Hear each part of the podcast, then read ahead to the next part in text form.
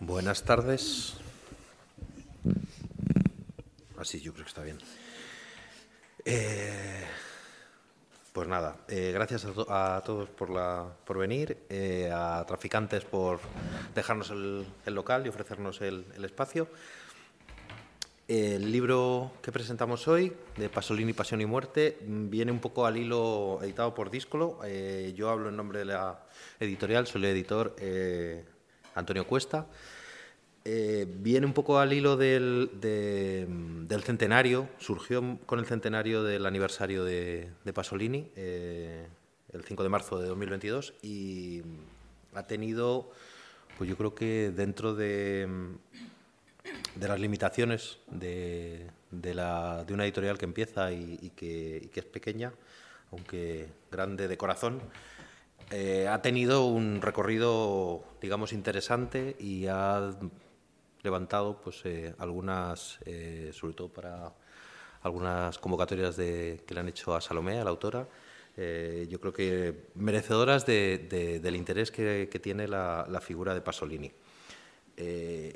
Condensan no muchas páginas un montón de, cuestiones que yo incluso cuando lo leí por primera vez hace tiempo no, no, no conocía tan en profundidad eh, la figura de Pasolini, en mi caso por lo menos, era, para mí era un director de cine, sobre todo, y, luego descubrí que sobre todo era poeta, además de periodista, además de, intelectual comprometido y, escritor pero no es solo lo, que un poco eh, enuncia el, título, la eh, crónica de un asesinato anunciado, un poco volver a mirar con, a la luz de, los 47 años que han pasado y de las pruebas que, en distintos momentos fueron apareciendo, eh, volver un poco a mirarlo, cómo se sucedió todo, sino interpretar también eh, la figura de, un intelectual íntegro y coherente, comprometido, como era, como era Pasolini, eh, en la Italia de su tiempo,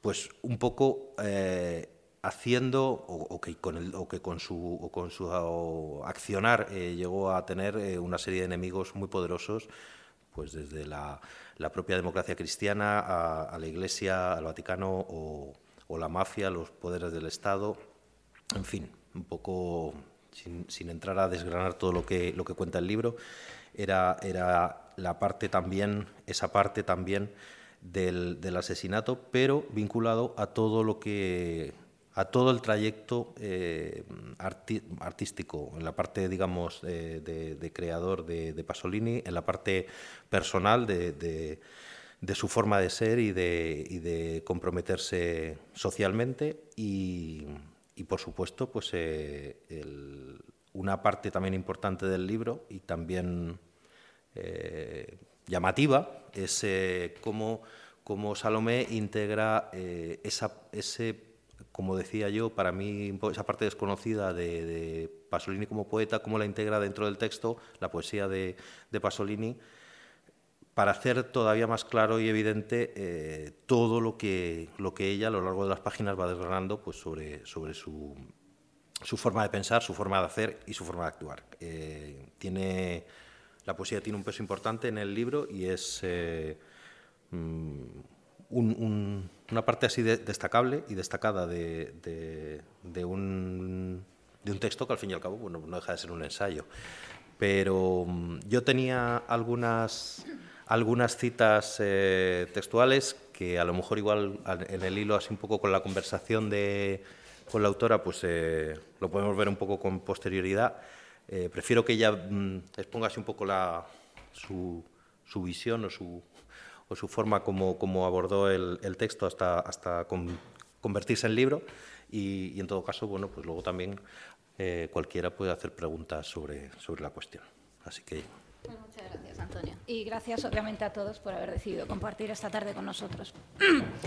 Reflexionando en estos días de atrás sobre la oportunidad de volver a presentar hoy la obra, de compartir esta tarde con vosotros, llego a una conclusión fundamental, y es que el tiempo acaba siempre alcanzándonos. Da igual lo mucho que puedas llegar a correr.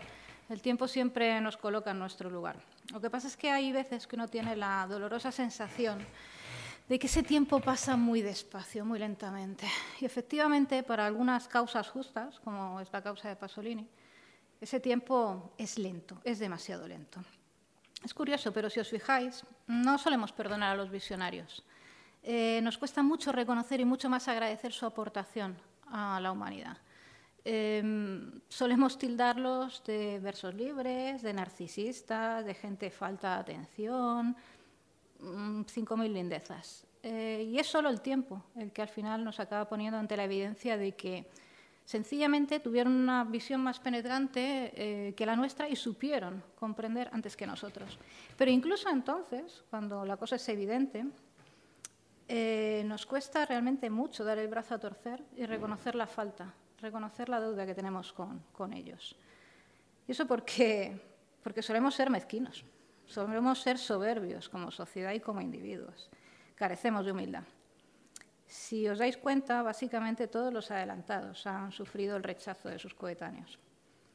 Y eso mismo creo que de alguna forma nos ha sucedido con Pasolini. Nos hemos quedado eh, en lo original, en lo pintoresco de su vida, en lo anecdótico eh, de su turbulenta muerte, que es en el fondo lo que, lo que se propusieron aquellos que la orquestaron, y lo han conseguido. La pretensión de este libro, sin embargo, ha sido rascar básicamente esa engañosa superficie y reconocer una deuda histórica con él. Porque en definitiva de eso se trata. Se trata de celebrar una fecunda vida que fue prematuramente truncada, de poner en relieve eh, su enorme aportación, tanto desde el punto de vista artístico como desde el punto de vista humano. Sus ansias de ser socialmente útil y por ello, como todo buen docente vocacional, y él lo fue, de hecho fue su primera vocación, su generosidad sin límites. Él, como los jueces Falcone o Borsellino, pusieron de manifiesto a un alto precio que las democracias contemporáneas a menudo están viciadas y pervertidas y que nosotros, los ciudadanos de a pie, eh, no nos podemos consentir el bajar la guardia o el transigir con la corrupción o con el terrorismo de Estado. De ahí, creo, la actualidad del mensaje que transmite este libro, que es aplicable, por desgracia, no solamente a la Italia de aquellos años, de los años de, plomo, em, porque en realidad en todos los sitios, comprendida nuestra propia cocina, cuecen habas. Pensad, si no, en lo que se ha dado a denominar últimamente las cloacas del Estado. No nos pilla tan lejos. Recientemente, con certeza lo sabéis, se capturaba en Palermo tras tres décadas de clandestinidad al que era el último gran jefe de eh, la vieja eh, Cosa Nostra, la más sangrienta, que había sido responsable, entre otros, de los asesinatos de Falcone y Borsellino, entre muchos otros. Eh, sin embargo, los jueces llevaban bajo tierra 31 años. Y solo en el 2013 se juzgó la intervención del Estado en asesinatos relacionados también con la mafia. Los suyos, pero lo de muchos otros jueces, magistrados, periodistas incómodos, seguramente entre los cuales se encuentra también Pasolini. Y aún así estamos muy lejos de conocer todavía la verdad. Eh, en buena medida, gracias a ese recurso del secreto de Estado, tampoco transparente, tampoco piadoso, tampoco diligente con la necesidad de conocer la verdad para alcanzar la paz por parte de los familiares de las víctimas, pero de toda la sociedad en general, es decir, en el fondo tampoco democrático. Pero este libro es cierto que pretende también, por justicia, esbozar un turbulento paisaje interior humano, que es el de un hombre que se sintió en todo momento eh, perseguido, incomprendido, rechazado y despreciado, voluntariamente ignorado, juzgado siempre duramente, injustamente. Y probablemente estaréis pensando, yo también me siento así. Yo también me siento menospreciado, despreciado, desatendido. Y sí, sí, porque en efecto es condición de nuestra sociedad el cosificar al individuo, el no ofrecerte estímulos, ni reconocimiento ni palmadita en la espalda, el no valorarlos según nuestros méritos. Tenéis razón, estamos todos en el, mismo saco, exactamente en el mismo saco. Pero es, también cierto que en el caso de Pasolini, la voluntad explícita de herir con particular ferocidad, con saña, es manifiesta. Se advierte la clara intencionalidad de acallar sus críticas por siempre, aniquilando literalmente al individuo, no ya solo al artista y periodista, sino a la persona. Existe sí una caza despiadada, hasta el punto de que ni siquiera bastó con el asesinato. La idea es aniquilar su memoria, enturbiarla o enfangarla para que no se pueda recuperar. Y como nadie en su sano juicio hubiese podido poner en tela de juicio la valía del, autor como artista, se recurrió a eh, dudar de eh, él como ser humano, de su ética y su moral. Haciendo uso, además, de su sexualidad en un momento, en un contexto histórico esencialmente homófobo. Resulta más sangrante todavía si cabe porque, porque el personaje en realidad se revela de una rectitud profesional y humana sobrecogedoras. Porque siempre, costara lo que costase, dijo e hizo lo que consideraba justo, tuviese las, consecuencias que tuviese para su persona. Diría pues que este libro, mm, que en modo alguno pretende ser una biografía, porque no se trata para nada de eso, se puede dividir básicamente en dos grandes secciones en dos bloques bien diferenciados. Por un lado, se trata de un análisis concreto de su muerte, efectivamente, repasando las circunstancias, las pruebas y los indicios que eh, llevan a proponer una autoría del asesinato bien distinta de la que se sostuvo en sede judicial. Y por otro lado, es verdad que hay otro bloque más intimista, más personal, donde se pretende reflejar el estado anímico eh, de un hombre vital y cautivado por la sencilla alegría, algo tan franciscano, tan propio de él, pero arrastrado en realidad hacia la melancolía por, las circunstancias, las circunstancias tanto internas, las suyas propias, la difícil relación con su padre, la, la, difícil aceptación de su propia homosexualidad, porque es verdad que él siempre se lo vivió de una forma muy complicada, los primeros indicios de la decadencia física que empezaron a llegar y lo llevó bastante mal, pero también de agentes externos, mm, las críticas absolutamente feroces, la persecución por parte de un sector del periodismo, o sea, de la propia profesión que él llevaba a cabo, y de la judicatura claramente, mm, la sensación de que los jóvenes en los que él ponía eh, su objetivo no tenían ningún interés por escuchar el mensaje, no querían abrir los ojos. La sensación en definitiva de ser del todo inútil cuando era un individuo que tenía la voluntad absolutamente contraria de estar al servicio de la sociedad. Sí que lo de Pasolini, declarado admirador de Jesús, hasta llegar a la definitiva crucifixión, sí que fue una verdadera pasión. De ahí también el título. La primera sección de la que os he hablado se puede considerar de naturaleza más racional y más fría. Eh, la segunda, claramente, es inevitablemente de naturaleza más intimista. De hecho, eh, mi intención ha sido dar voz al autor en, todo momento. Constantemente se acude a respaldar mi reconstrucción de su estado emocional con sus propias palabras, esencialmente, como decía Antonio, con eh, la poesía, más que con el ensayo. ¿Y esto por qué? Esto porque claramente es el género en el que un escritor se desnuda con más facilidad y por lo tanto se desvela más la persona. Porque además, como él también nos comentaba, no lo olvidemos, Pasolini fue ante todo y por encima de otras cosas, y antes que otras cosas, poeta. Y es eso lo que más se consideraba. Y es eso lo que hubiese deseado ser. Él se hubiese deseado dedicar a una poesía pura, es decir, una poesía centrada sobre sí misma, que no se concibiese como artefacto revulsivo o como medio de denuncia social, sin embargo, no pudo. No pudo llevarlo a cabo porque las circunstancias, evidentemente, exigían lo contrario y por integridad él realizó el papel que consideraba que estaba más al servicio de las necesidades sociales. Es que mucho se ha dicho y escrito sobre Pasolini. Todos, digamos que todos tenemos un parecer sobre su obra y su propia persona. Pero a menudo yo me pregunto si no será que este, sobre todo el segundo, el centrado en su persona, incluso más que en su obra, no estará eh, de alguna forma adulterado, para bien o para mal, no digo que sea siempre para, que sea siempre para mal, pero si no estará adulterado por no contrastados prejuicios. Así que en su momento pensé, qué mejor que escucharle a él, que escuchar su propia voz. Este libro pretende, en efecto, desmontar algunos de los prejuicios y lugares comunes construidos alrededor de su persona.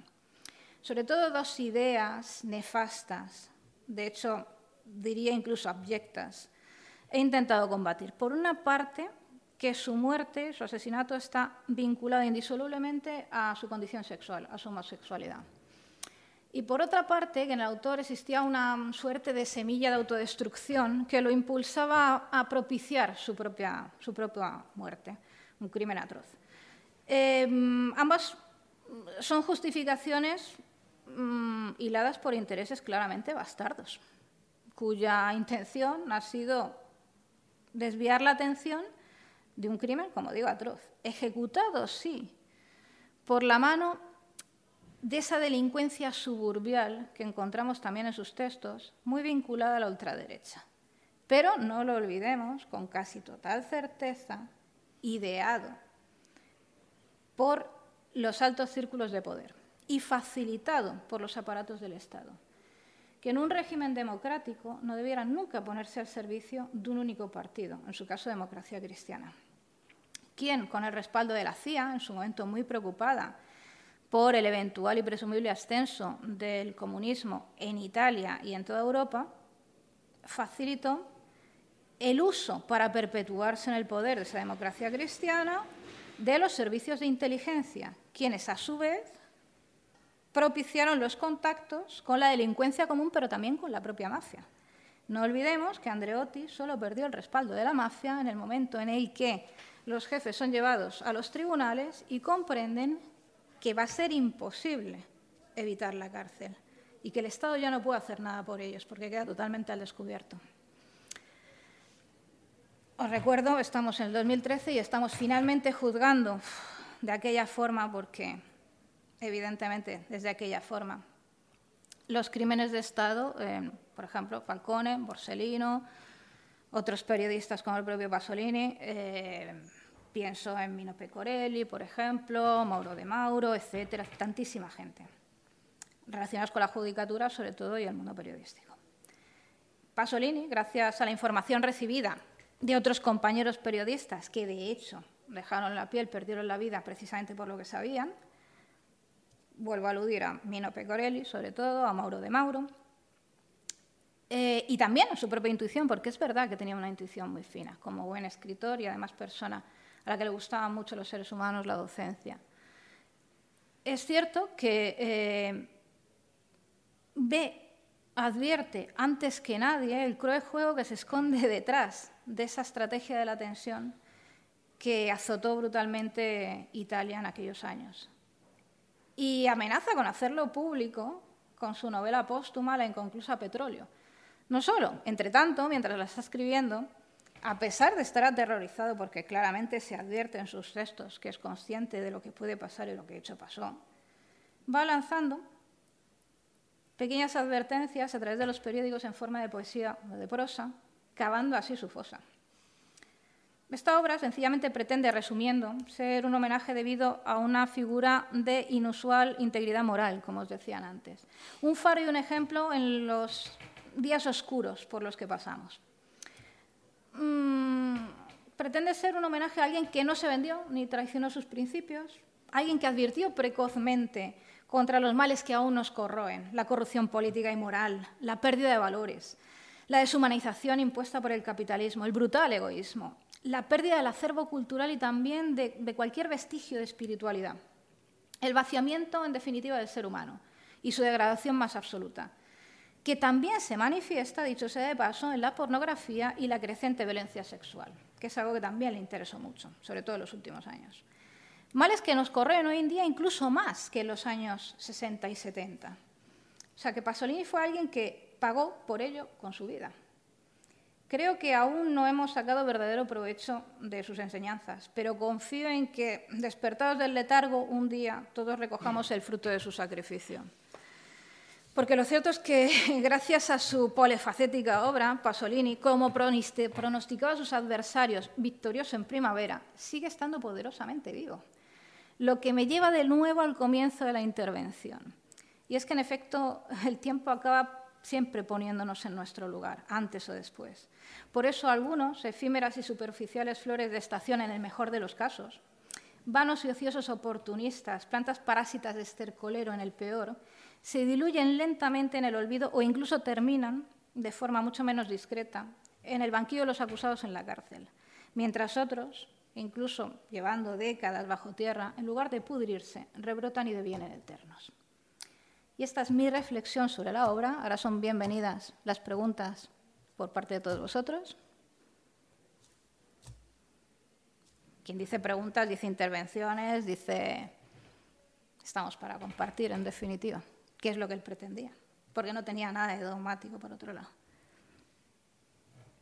Has hecho una referencia a, los jóvenes. Mm. Me estaba acordando de una cita que había, que había encontrado antes,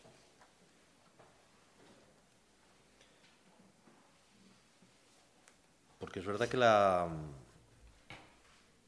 que parece como que, es un tiempo lejano, que además es en Italia y, y no sé, que a, veces a lo mejor igual él hablaba como si era difícil que se entendiera, a lo mejor, pero bueno, eh, era curioso, ¿no? Eso, eso que habla de cuando has dicho lo de los jóvenes, porque dice, esto es una entrevista que da en, el año 68, dice, porque la burguesía está triunfando están volviendo burgueses a los obreros, por una parte, y a los campesinos escoloniales por la otra. En suma, a través del neocapitalismo, la burguesía se está convirtiendo en la condición humana. Sigue hablando y dice, por eso convoco a los jóvenes, porque ellos son presumiblemente la última generación que va a ver obreros y campesinos. La próxima generación no verá a su alrededor más que la entropía burguesa como si fuera, bueno, como el... Eh, ¿Y se ha hecho realidad? sí, ¿no? Parece como el triunfo de la clase media. Todo el mundo ya es clase media, ya no hay, ya no hay obreros, no hay campesinos. Las Supongo que, la, que lo que se compramos en los supermercados llega, mm, así como por arte de magia, por las mañanas, ¿no? Va a llenar las estanterías, pero no hay no hay nadie que, se encargue de, de la... no solo, o sea, la, la, cuestión es más de fondo. Eh, ya no es tanto si existen, que afortunadamente todavía hay gente que se dedica al campo en unas condiciones pésimas, pero claro, acabarán huyendo porque los maltratamos de forma horrible. Es, eh, la entropía a la que se refiere va mucho más allá. Es esa moto que nos vendieron del estado del bienestar, convenciéndonos a todos de que eso nos convenía, cuando claramente era lo contrario, porque claro, cuando a ti te convencen de que es la única realidad posible y que vas en burro, pues tú es que eres feliz, tú aspiras solamente a tener tu apartamento, a tener tu tele de plasma nueva, a tener tu, cambiar tu ordenador cada X, cambiar tu móvil cada X, y realmente eso que dice de eh, son la última generación, tenía toda la razón, pero claro, lo estaba hablando a finales de los 60, ya esa generación se extinguió. Se extinguió si que consiguiese que abriesen los ojos. Por eso se queja de la revolución del 68, pero dice, la están haciendo niños de papá. O sea, por eso él decía, este, este, cuando os habéis dado de leches en la calle con los policías, yo estaba a favor de los policías, que son los hijos de los obreros. Vosotros sois niños de papá, sois niños de la burguesía, y lo que vosotros denomináis revolución, pues son cuatro consignas gritadas al viento porque vuestros intereses son otros, que es reproducir siempre el sistema. Poneros en la cúpula del sistema. O sea, lo que os aspiráis es a colocar vuestro eh, sacrosanto trasero en la posición que ahora ocupan otros, en pasar a ser la élite. Y yo no, quiero, no quiero, en fin, cada uno que eche cuenta si esto le suena a algo, que a lo mejor es más contemporáneo de lo que parece. No quiero mirar a nadie ni quiero hacer propuestas. Cada uno que lo cubre, si le suena o no le suena. Y respecto a lo que decía, de, son la última generación, claro, aquella generación ya, los muchachos de entonces ya no son muchachos, corresponde a la generación de los padres de alguien de mi edad, que tampoco soy una cría. Nos voy a contar una anécdota personal porque creo que viene al caso y, creo que es muy indicativa. Yo hablo mucho con, bueno, hablo mucho en general con la gente, ¿no? Digamos que mi espíritu docente me lleva a compartir porque además entiendo la docencia eso como compartir, no como impartir. Y entre las personas con las que me paro a hablar, pues están mis carteros. Eh, y las reflexiones de uno de mis carteros, los dos son jóvenes, chico y chica, eh, pues él, es, eh, licenciado en, en físicas. Quiero decir que es una persona que tiene una formación superior, una persona muy activa mentalmente. Y, em, reflexionando sobre el tema, yo le decía, mira, no es que, no es que esté a punto de, petar el sistema capitalista, es que ya ha petado. Lo que pasa es que hay quien le interesa que no nos enteremos la mayoría hasta que ya sea inevitable haber succionado hasta el final lo que pueda succionar del sistema. Pero esto ya se ha ido al garete me decía, claro, claro, yo pienso que esto está en las últimas, y, pero entonces, entonces, ¿qué sistema económico va a existir?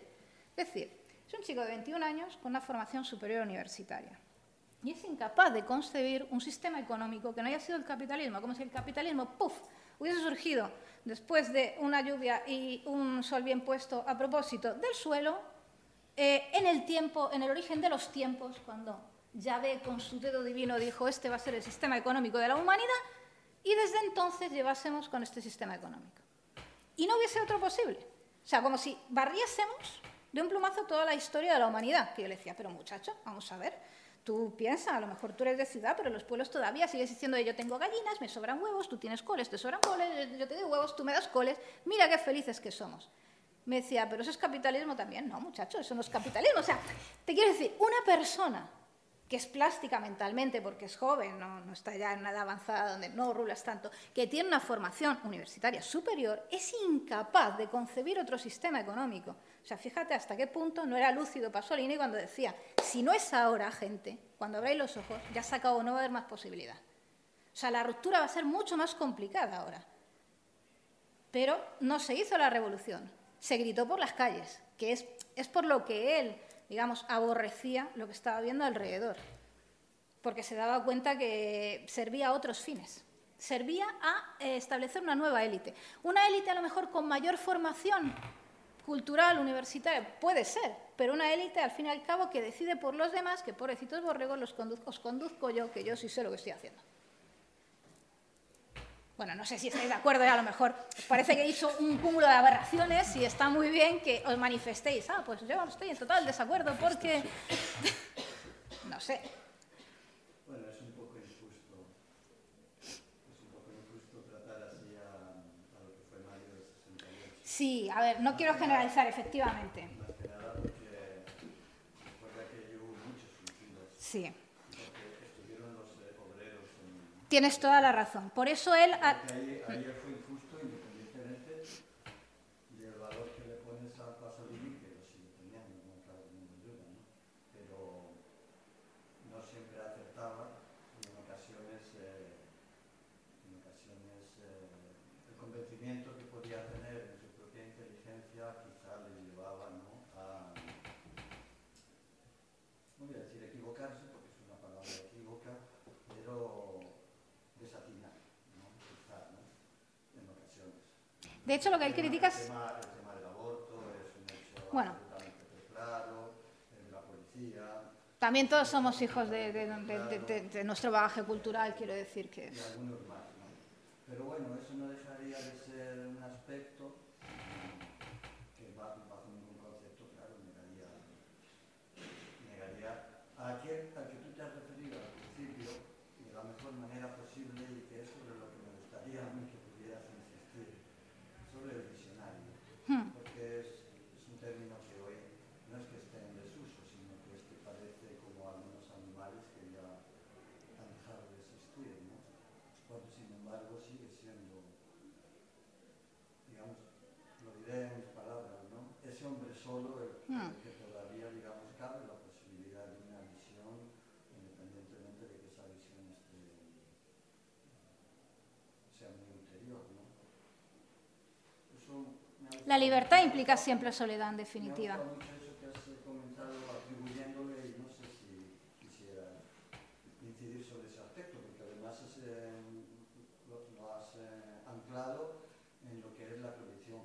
de Pasolini, que es la de poeta. Sí, como te digo, la libertad implica siempre soledad. Esto es algo que uno tiene que aceptar. Pero es verdad que mm, esa melancolía que se le advierte viene dada porque yo creo que era un individuo muy, muy, muy gregario, muy social, eh, muy necesitado de los demás, muy necesitado de afecto. Todos somos individuos necesitados de afecto. Yo creo que lo llevaba especialmente mal. Entonces te tienes que poner la coraza y hacerte duro, como él mismo hace en su poesía a veces. Pero en la poesía se le escapa, se le escapa más el que es una obligación para sobrevivir. No deja de ser una coraza impuesta, pero en el fondo él lo sufría como un animal, sinceramente. O sea, tú, te das cuenta que eh, lamentablemente es algo, pero también lo sufría por integridad, porque él mismo lo dice. Pues, tengo miedo, o sea, tengo miedo de lo que se pudiera ganar si yo no hiciese lo que estimo que debo de hacer. Se podría ganar la aprobación. Desde la aprobación del PC, desde la aprobación del ámbito de la Iglesia. Bueno, él se declaraba ateo, pero es verdad que era un ateo con un profundo mundo interior, con esa eh, fulguración por la figura de Jesús, precisamente también por el hecho de ser comunista, etc. Se hubiese podido ganar la aprobación de todo el mundo queriendo.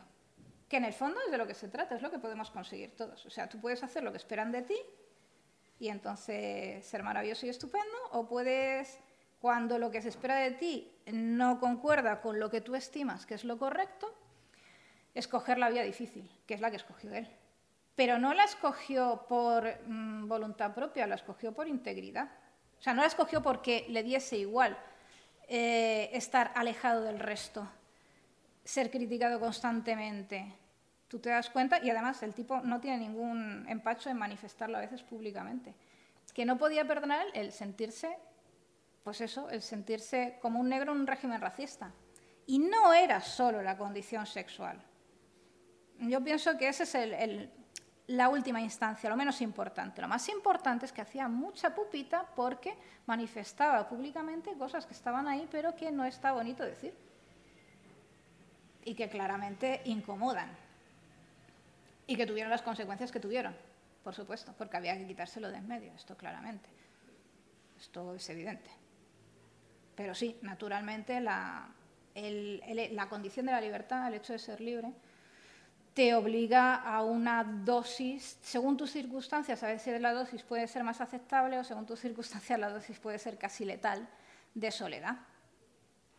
Y todos queremos aprobación, los seres humanos queremos aprobación, esto es evidente. Él también la quería, pero no a costa de dar la espalda a lo que consideraba que debía hacer.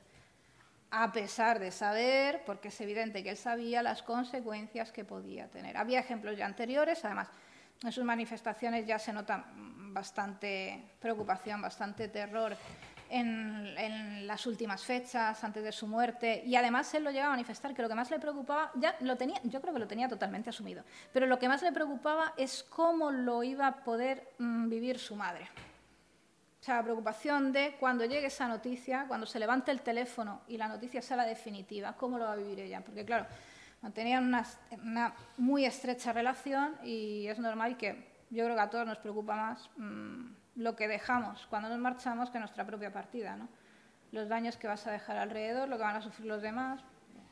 Y, o sea, esto me parece prueba evidente de que lo tenía totalmente asumido cómo iba a terminar. Hombre, no creo que hubiese llegado a pronosticar, aunque la escena de Acatone, la verdad es que cuando la ves, yo no puedo evitar que me recorra un escalofrío a la espalda porque yo cada vez que veo la escena en la que la prostituta es apaleada por estos dementes que se bajan del coche, no puedo evitar tener otra imagen en la cabeza, que yo creo que es, es la que tuvo Alberto Moravia en su momento, por eso dice que cuando vio el escenario del crimen lo reconoció.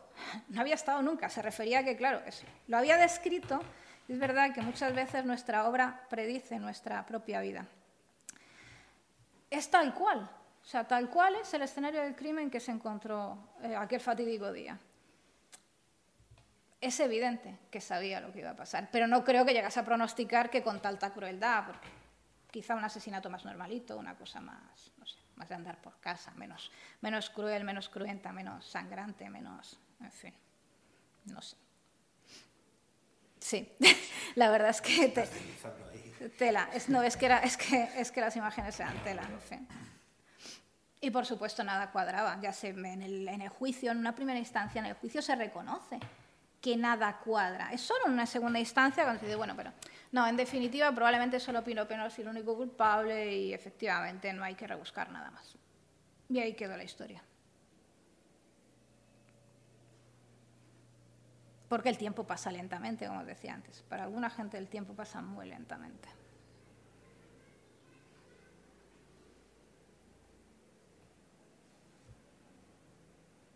Tenía algunas, pero no lo voy a leer porque quiero hacer spoilers del libro, entonces, pero algunas citas de todo este recorrido que, Salomé ha hecho que me parecía lo destacable. No sé si se oye bien, así, bueno.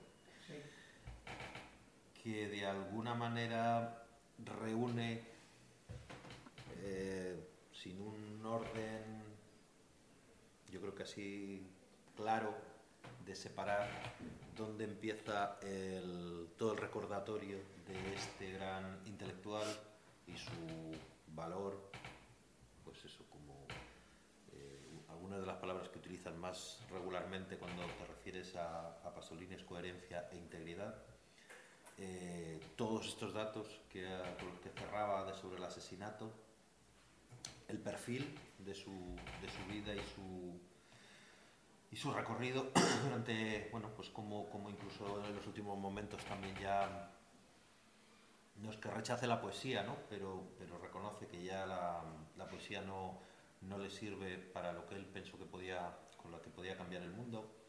Eh, todos aquellos grupos de poder, poder muy poderosos, ¿no? entre los que estaba la mafia, la, extrema derecha, la democracia cristiana, y, y, todo ello en el libro eh, aderezado con, con, esa parte, esa pasión que le pone Salomé a, hablar de, Pasolini con, con, sus, con sus palabras.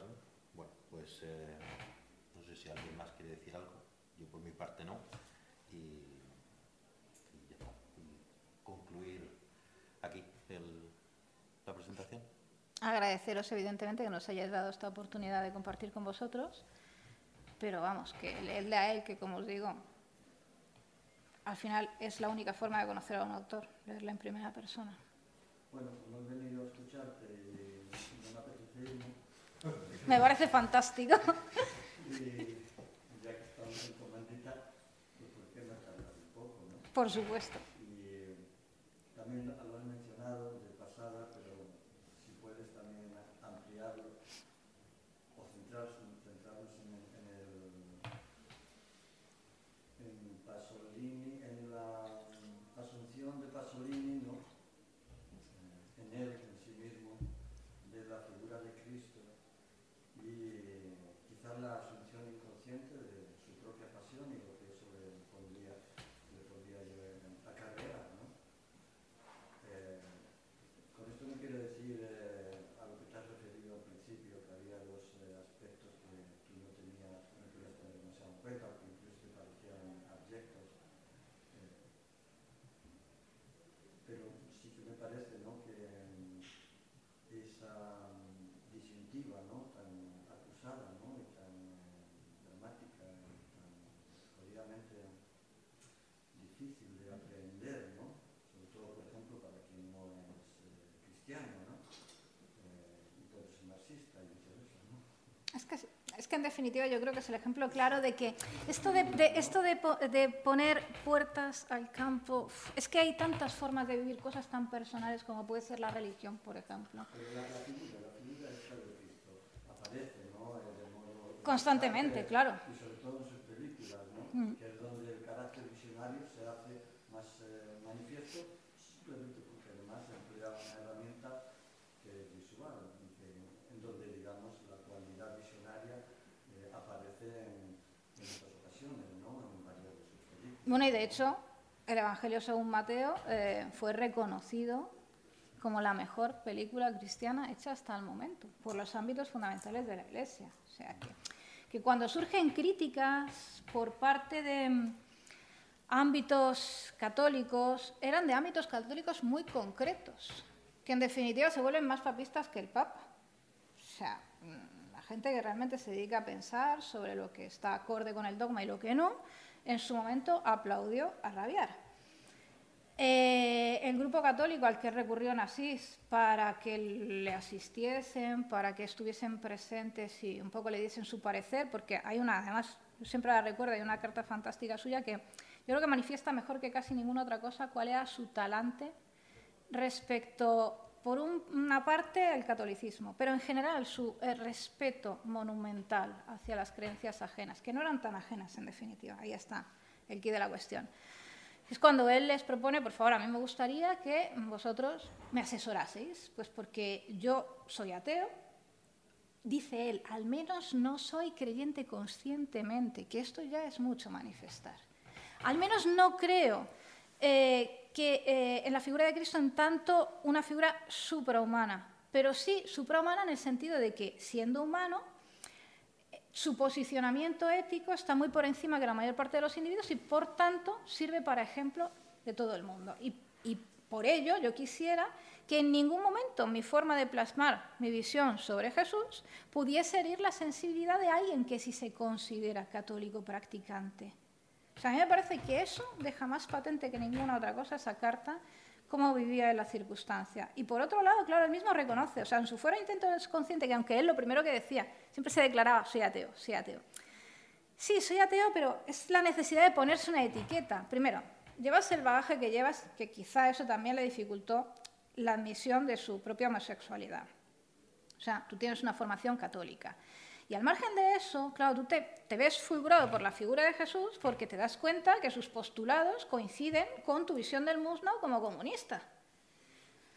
Con lo cual no es incompatible en absoluto, es más, todo lo contrario. Básicamente una te lleva a la otra, lo que no significa que necesariamente tengas que creer que Jesús fuese hijo de Dios, que no tengas que creer necesariamente en Dios como esa figura que buena parte de los católicos tienen en la cabeza.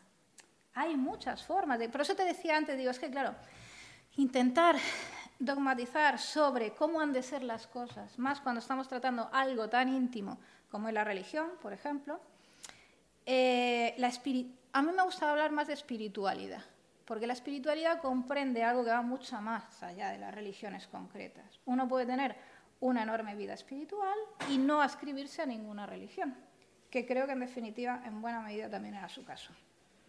Es complejo porque las etiquetas siempre te quedan... yo lo paragono con las sisas de, los trajes, de la ropa. Siempre te quedan estrechas. Las etiquetas, si tú te intentas eh, colocar dentro de un etiquetado de otro, siempre te va a quedar algún pedazo fuera. Es casi imposible que correspondas a un patrón concreto que te han establecido como tal. Te suele salir de él. Y es lo que le pasaba a él. Eh, ¿Qué sucede? Que socialmente, mm, quizá porque es mucho más cómodo, pues tú prefieres tener clichés y bueno, todo tiene que encajar perfectamente en ese cliché. Es el ejemplo de la mujer igualmente, el concepto de lo que tiene que ser lo femenino, pero ¿quién ha dicho que varía evidentemente con las épocas, pero en cualquier caso tenemos un concepto mayoritario en cada época. Pero ¿quién ha dicho si hay mil formas de ser mujer como mil formas de ser hombre? Bueno, mil no, una por cada individuo que hay caminando por el mundo, y todas ellas son perfectamente posibles. O sea, no hay por qué encajar a toda costa. Pero claro, individuos como él evidentemente desencajaban por todos los lados. O sea, no, no cuadraban en ningún sentido. Por eso te digo que, claro, que, es, normal que sea una figura eh, que se siente poderosamente atraída por Jesús. ¿Cómo no se iba a sentir poderosamente atraída por Jesús? Y como él dice cuando se le expulsa el PC, me parece indigno que digáis que es por desviación. Y además era un poco afortunado juego de palabras, por desviación ideológica. Hombre, no digamos chorradas.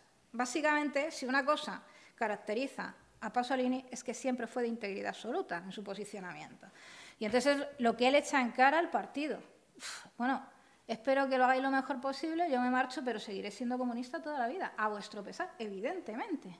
Pues no se trata de militar en un partido ni de tener un carné, se trata de cómo vives la existencia. Es normal que se viese poderosamente atraído por la figura de Jesús precisamente por ser comunista, por haber sido siempre comunista. pero es algo que, a todas luces, no le perdonaron determinados sectores. Por eso he dicho antes determinados sectores católicos, porque no fue la cúpula de la Iglesia.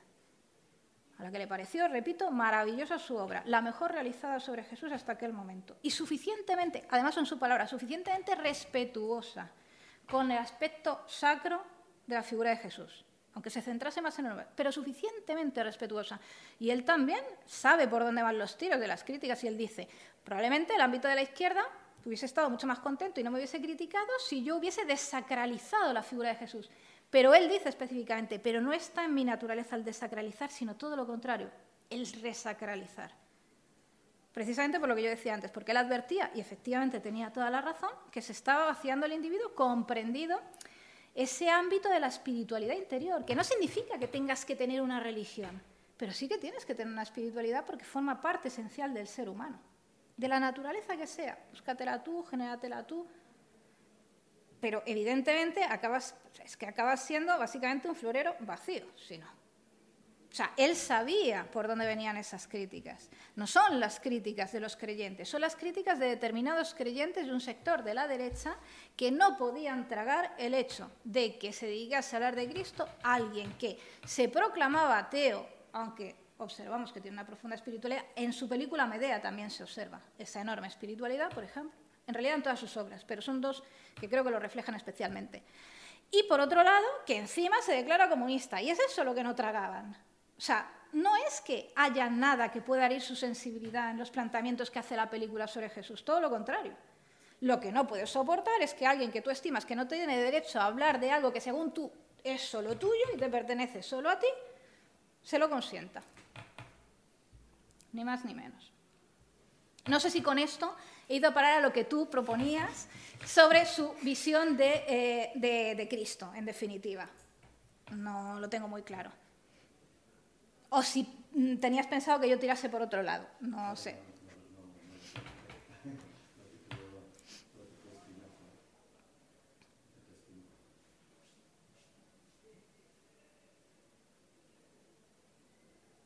De todas formas, me dejas con la espinita de antes. No quisiera que tú pensases que yo borro de un plumazo mayor de 68. No se trata de eso. Y él tampoco tenía eso en la cabeza. Volvemos al tema de la integridad, que es núcleo fundamental en su vida y en su obra. O sea, claro que me creo la mejor de las intenciones de mucha gente. Y además lo recuerdo a menudo. ha habido una generación, un par de generaciones, especialmente apaleada. Porque si ahora nosotros sentimos que nos han tomado el pelo y descubrimos determinadas cosas, si llegamos a la conclusión de que nos han tenido en babia, yo siempre pienso en esas generaciones que digo, joder, es que a ellos les han tomado el pelo más, les han robado más, porque fueron personas que se expusieron especialmente, que han, em, han hecho esfuerzos monumentales en algunos casos, que pusieron a, a disposición el propio pellejo, que lo pagaron a veces con la vida, otras veces con la vida no, pero pero con muchas dificultades, para encontrarse con esto. Lo que ellos pretendían era otra cosa. Pensaban que estaban construyendo otro tipo de sociedad. Pensaban que todo eso, todas esas renuncias valían la pena por el fin. Y se han encontrado con que han sido utilizados, manipulados, etc. O sea, que no, no, te aseguro que no dudo de la excelente voluntad de mucha gente que intentó hacer la revolución. No la pongo en duda. Y actualmente tampoco dudo de la buena voluntad de algunas personas y me creo que se creen lo que dicen públicamente y que son gente íntegra y honesta. Lo que pasa es que hay poderes superiores, como decía antes Antonio, que hacen muy complicado que esa voluntad se pueda llevar a término. O sea, yo no dudo, realmente no dudo de que lo que pretendían muchas personas era otra cosa distinta. Y ahora tampoco dudo de que lo que pretenden algunas personas realmente es lo que dicen pretender. De otras honestidades sí que dudo poderosamente. Y dudaba ya antes de tener más indicios, si no pruebas, al respecto de que no eran honorables.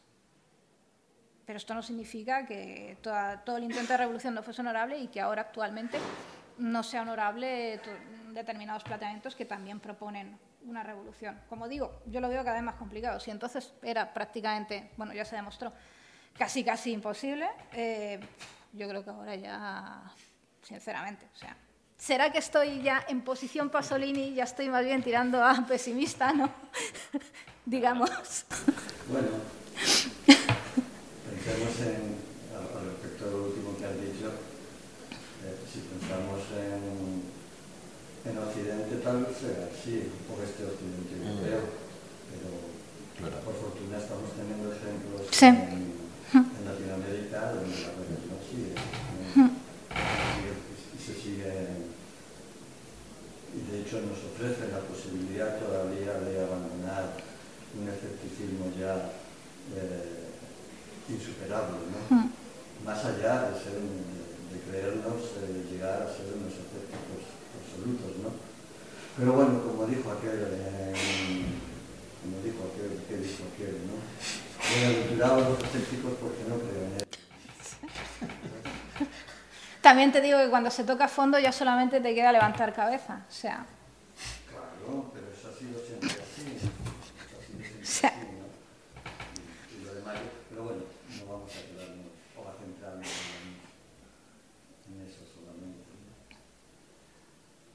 ¿Sabes cómo llegó a ser eh, el actor que protagonizó a Jesucristo? ¿Sabes cómo salió el hecho? ¿Que cómo lo escogió? Yo creo que de forma totalmente fortuita, porque de hecho él, como tantas otras veces, no era actor de profesión.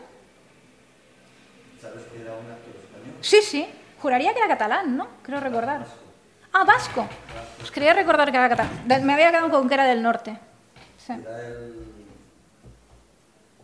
Eh, había hecho una película